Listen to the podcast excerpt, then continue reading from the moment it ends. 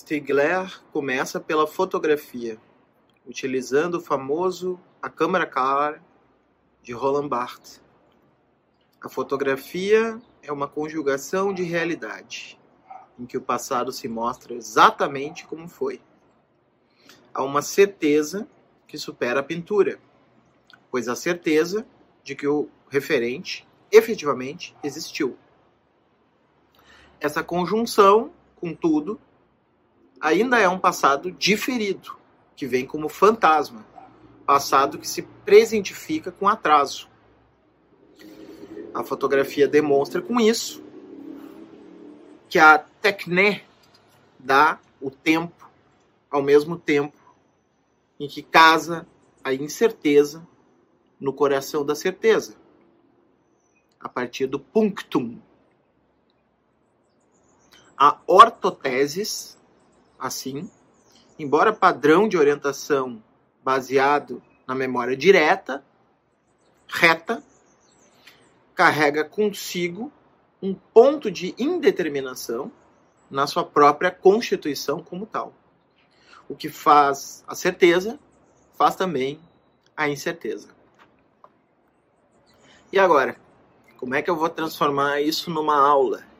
Estou maquinando aqui de que forma eu posso introduzir para vocês os volumes 1 e 2 de La Technique Le Temps, a técnica e o tempo, a desorientação, volume 2, e o tempo do cinema, volume 3. Vamos tentar.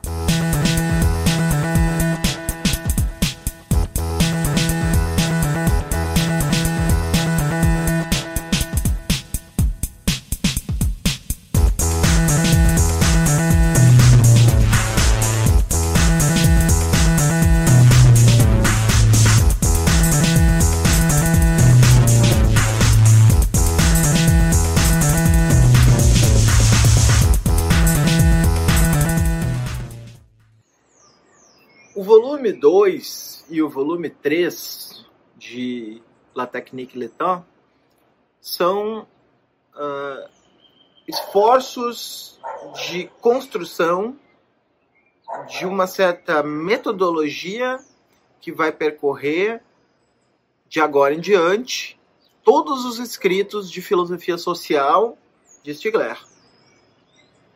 É uma tentativa de fazer somar uma leitura empírica dos fenômenos com uma certa estruturação uh, transcendental,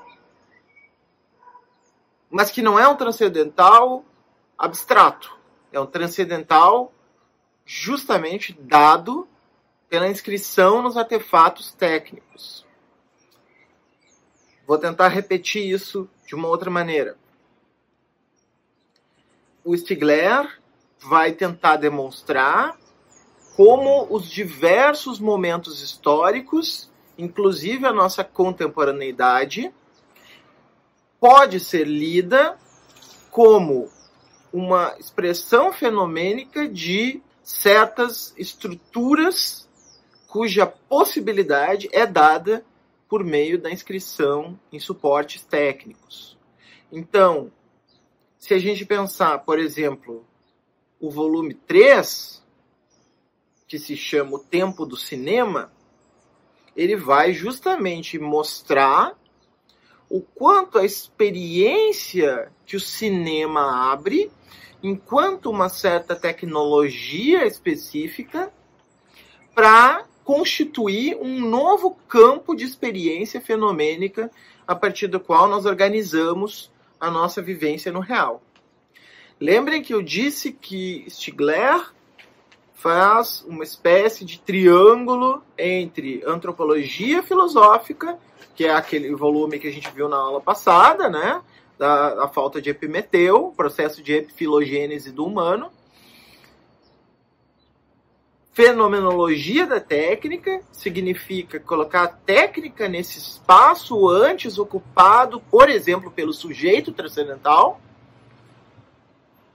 Depois, em Heidegger, né, pelo Dasein, pelo ser.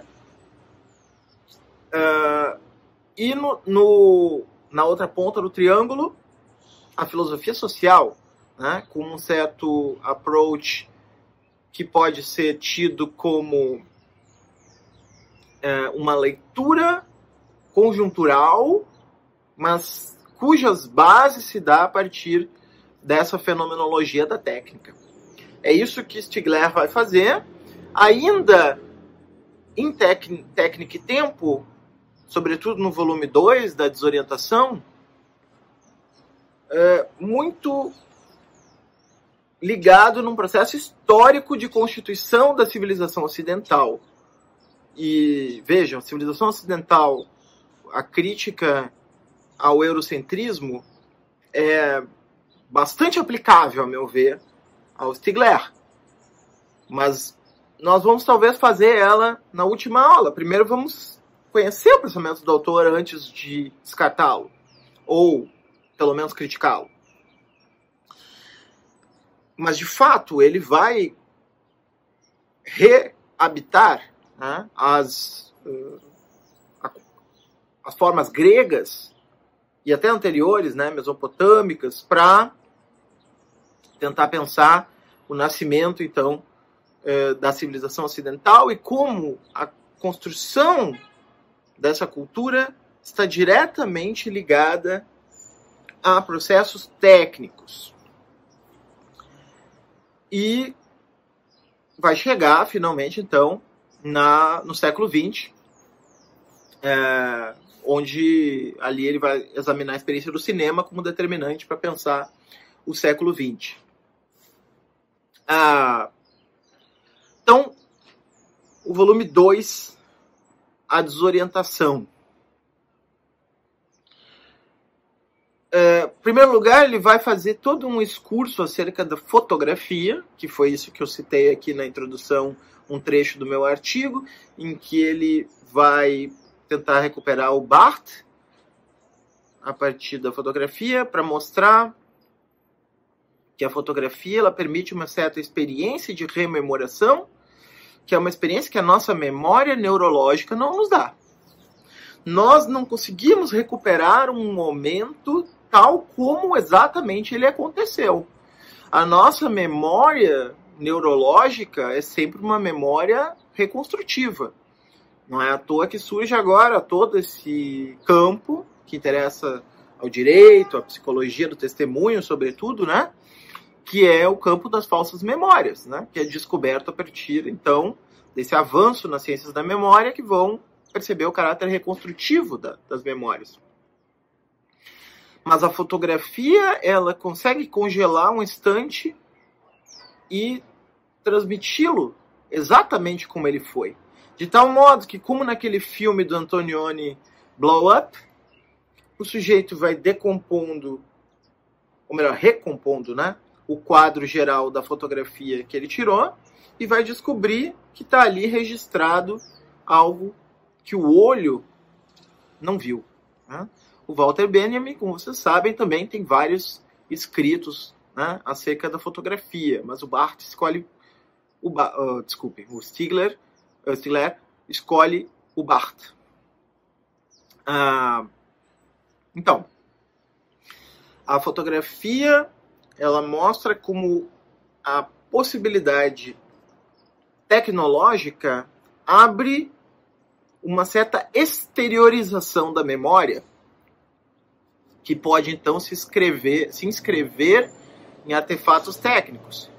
E a fotografia também mostra que a noção de exatidão, por exemplo, quando a gente fala de ciências exatas, eu sei que a Tatiana Rock, entre outros, da filosofia da matemática, diz que é uma maneira errada de pensar a matemática a partir da ideia de ciência exata, mas a própria ideia de exatidão, ela nasce a partir da possibilidade de certos suportes tecnológicos de produzirem essa exatidão.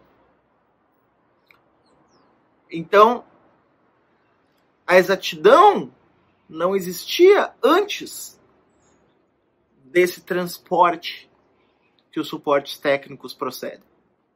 A exatidão é co-constituída por esses suportes, de uma tal maneira que esse processo Stigler vai chamar, inspirado em Simondon, de transdutivo. Tá? Como um processo em que há uma espécie de uma passagem mediada pela tecnologia que abre um certo campo de possibilidades que não estava dado de antemão. Então a gente tem que esquecer aquela ideia de que as racionalidades, as ideias, então nesse sentido, né, de racionalidade, os conceitos, eles já estavam dados e a tecnologia foi lá e os executou.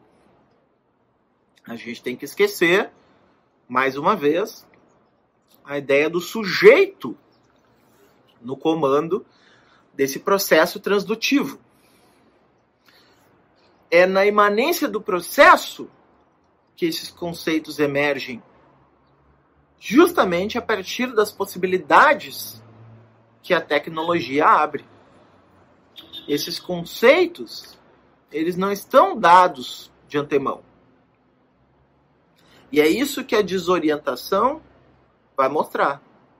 Ao mesmo tempo, como mostra o Barth a partir da ideia do punctum, existe sempre um ponto de indeterminação que essas tecnologias de exatidão vão abrir. E aqui a gente entra então na segunda parte, que é a parte, eu acho que mais uh, é, uma, uma, uma, parte bem importante do, do livro, né? Em que ele vai fazer uma espécie de história contrapelo da escritura, diferente da maneira como Derrida vai trabalhar.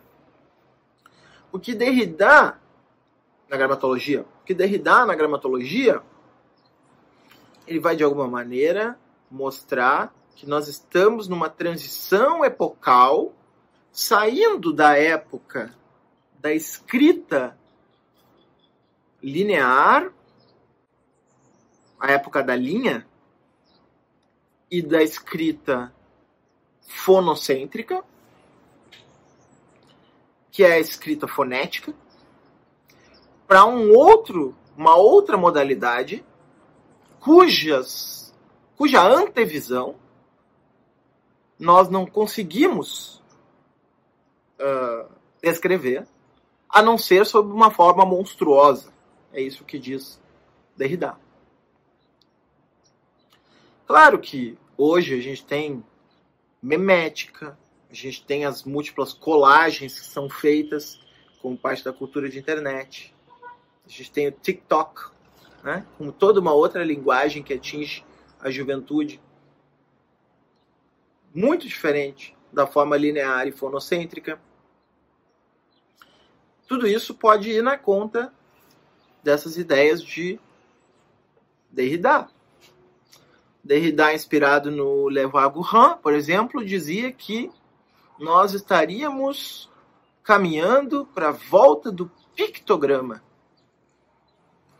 que é diferente da escrita fonética baseado justamente na emergência da cibernética, na época que ele escreveu lá, 1967, né, gente? Muito antes de internet estourar. E claro, aos poucos essa experiência foi uh, se realizando, assim como, de certa maneira, o tablet é um pouco uma das materializações possíveis desse pós-livro a que se refere a gramatologia. O fim do livro e o início da escritura. As múltiplas janelas da experiência que, por exemplo, a tecnologia nos abre. Então, o Derrida ele vai, na verdade, explicitar um limite e desconstruir então a linearidade, desconstruir uma série de coisas. O Stigler ele vai adotar uma outra metodologia, que é uma espécie de uma reconstrução histórica a partir dessa fenomenologia da técnica. Então ele vai mostrar que a era ortográfica, ortografos, né?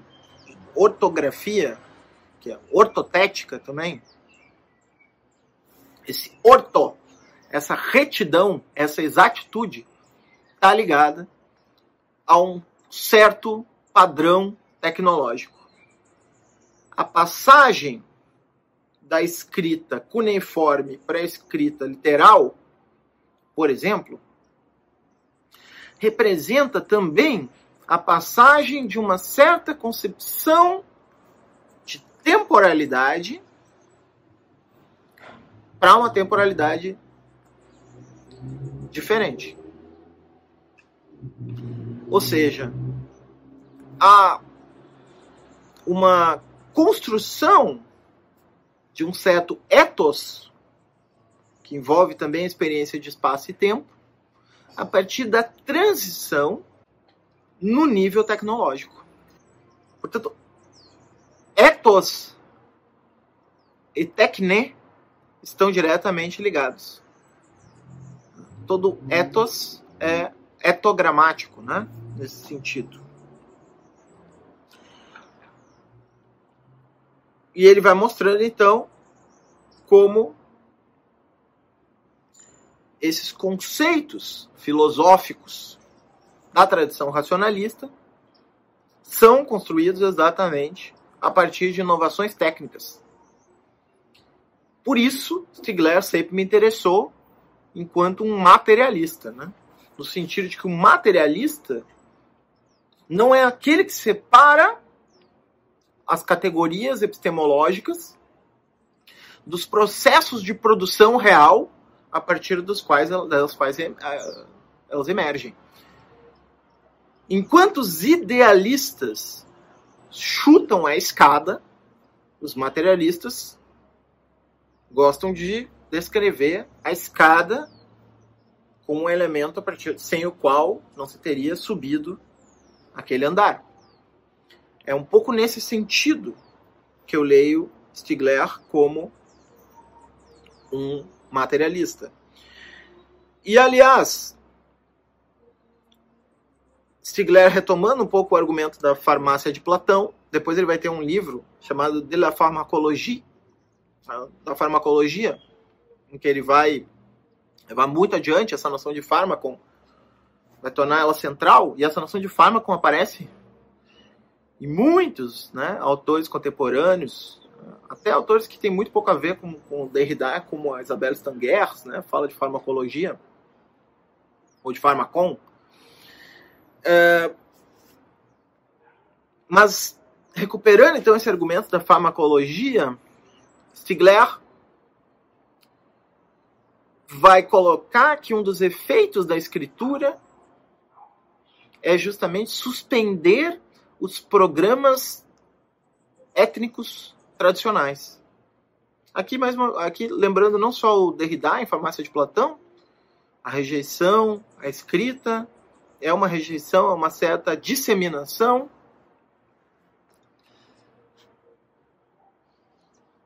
Uma tentativa de reafirmação da presença contra esse efeito dispersivo da disseminação que a escrita produz, como até ressoa também um pouco Marx, quando Marx coloca do efeito corrosivo do capitalismo em relação às velhas tradições.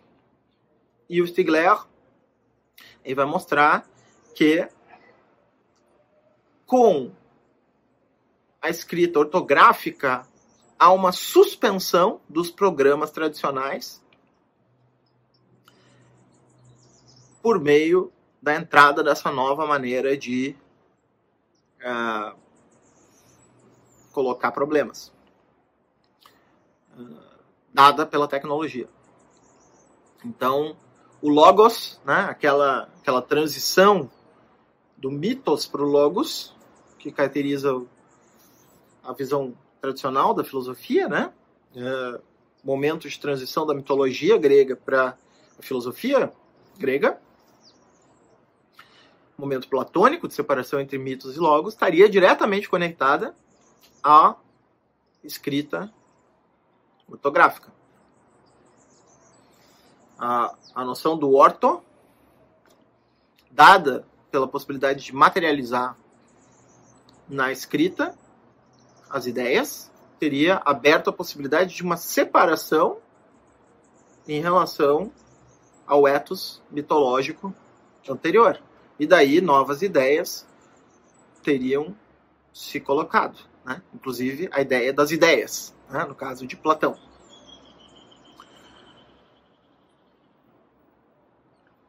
Outro aspecto, terceiro aspecto que Stigler vai colocar, então,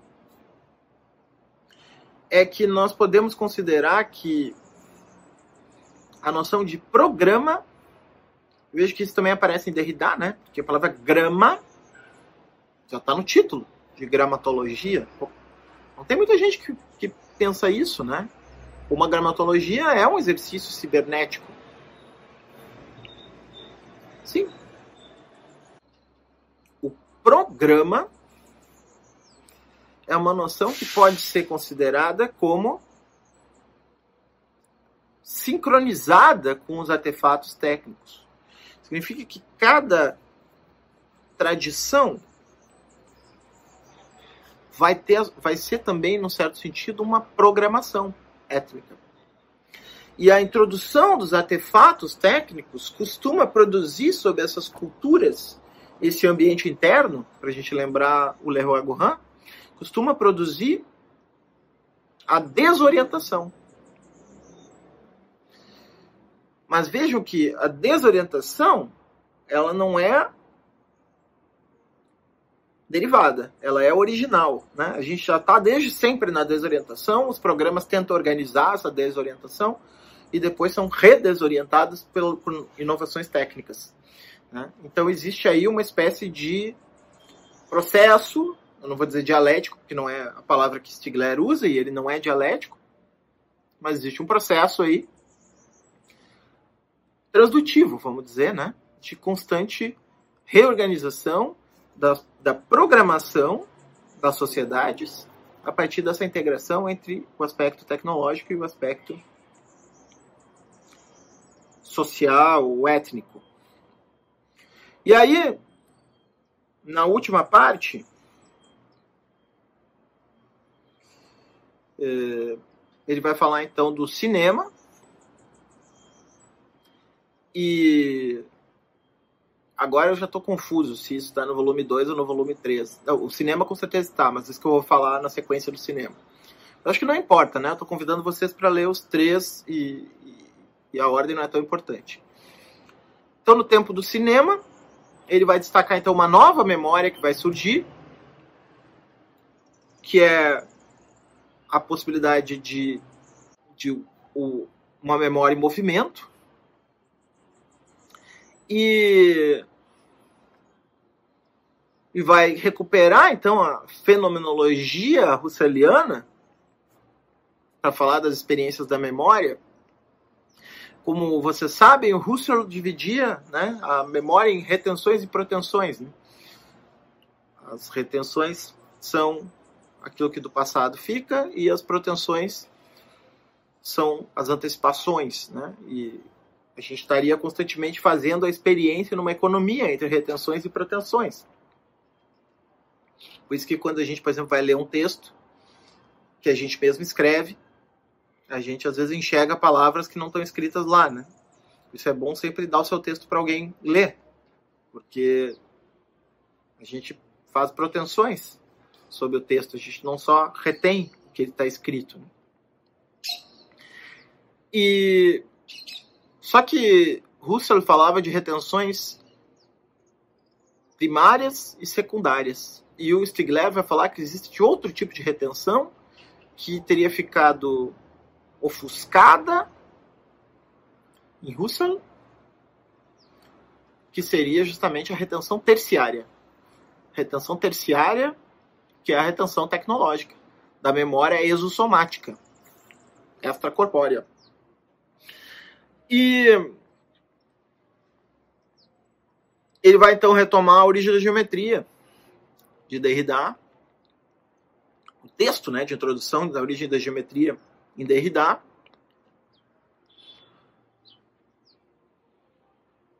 para mostrar, para defender a posição uma, uma posição forte aí, que é a posição de que as idealidades matemáticas não teriam surgido sem a materialidade técnica necessária para elas acontecerem. Então, as, as idealidades não são abstrações puras do pensamento, ou que podem se dar num nível puramente cerebral. Elas precisaram de suportes exógenos ao corpo para ser pensáveis. Quer dizer, eu só consigo pensar um triângulo na medida em que um dia eu fui capaz de desenhá-lo. Né? É, é claro que agora eu consigo pensá-lo sem eu desenhar. Mas para isso foi necessário que no primeiro momento fosse possível escrevê-lo numa certa superfície. Quer dizer, a tecnologia da escrita foi necessária para se chegar à abstração matemática. Mais uma vez, né, a tese de que a técnica é o transcendental perdido. Né? Por isso, técnica e o tempo é a, é a ideia constantemente retomada de que o que é esquecido não é o ser, e sim a técnica. O impensado na história da filosofia não é o impensado do ser, e sim o impensado da técnica. E o que o Stigler termina falando, abrindo todo o campo que ele vai desenvolver na, na, na sua filosofia seguinte, né? Suas dezenas de livros que sucederam, como a telecracia contra a democracia, uh, descrédito e, e, e, falta de confiança, uh, entre muitos outros, na própria farmacologia, é que a revolução industrial ela não produziu só, digamos assim, uma circunstância relacionada com os aspectos manuais do trabalho. Ela produziu também o que ele vai chamar então de industrialização da memória. Quer dizer, esse fenômeno da memória exossomática, ele vai se industrializar. Então, quando ele vai falar de indústria cultural, ele não vai estar falando no mesmo sentido da escola de Frankfurt. Inclusive, ele começa discutindo com os frankfurtianos no, no terceiro volume e vai criticá-los por acabarem uh, caindo em Kant e na ideia de sujeito. Ele vai colocar em contraponto a isso a ideia do da técnica. Indústria cultural é algo relacionado com esse processo histórico de industrialização da memória, que é a exteriorização da memória em artefatos técnicos exógenos ao corpo. Quando isso é produzido em larga escala, a gente tem aí então uma, uma espécie de uma revolução industrial na memória. E bom, a última parte ele vai colocar dos, do curto-circuito relacionado então com o modelo atual, o modelo numérico, né? Em francês ele gosta dessa expressão numérique para falar de uh, do digital. Uh, e o digital teria um problema para ele. E na medida em que nós estaríamos constantemente encurtando o tempo, na forma que ele chama lá de tempo real, trazendo um pouco os trabalhos do Virilhot e outros sobre isso, é, na medida em que a informação está em tempo real, aquele, aquele elemento, aquele punctum, aquele, aquele diferendo né, que estava presente como uma espécie de, de indeterminação na determinação, vai se encurtando. E com isso, esse retardamento, que era o espaço no qual se estabelecia o pensamento e o espírito, vai se encurtando o tempo real produz uma espécie de um curto-circuito que impede o delay necessário para o pensamento reflexivo. E com isso, o espírito vai se proletarizando. Ele vai se tornando cada vez mais uma espécie de recipiente passivo desse processo de industrialização da memória, produzido pelas indústrias culturais que estão a serviço do capitalismo. E aí, em cima disso, ele vai construir a sua filosofia social posterior. É isso. Foi o jeito que eu encontrei de falar sobre isso. Foi difícil pra caramba, mas espero que na medida do possível tenha ficado claro para vocês. Estava com bastante sol, então eu botei o, óculos aqui para não ficar fechando o olho. Uh, espero que tenha ficado claro para vocês, na medida do possível. E, enfim, podem colocar perguntas nas, na, embaixo, né, na, nos comentários, e eu tento retomar na próxima aula. É isso, gente. Até a próxima.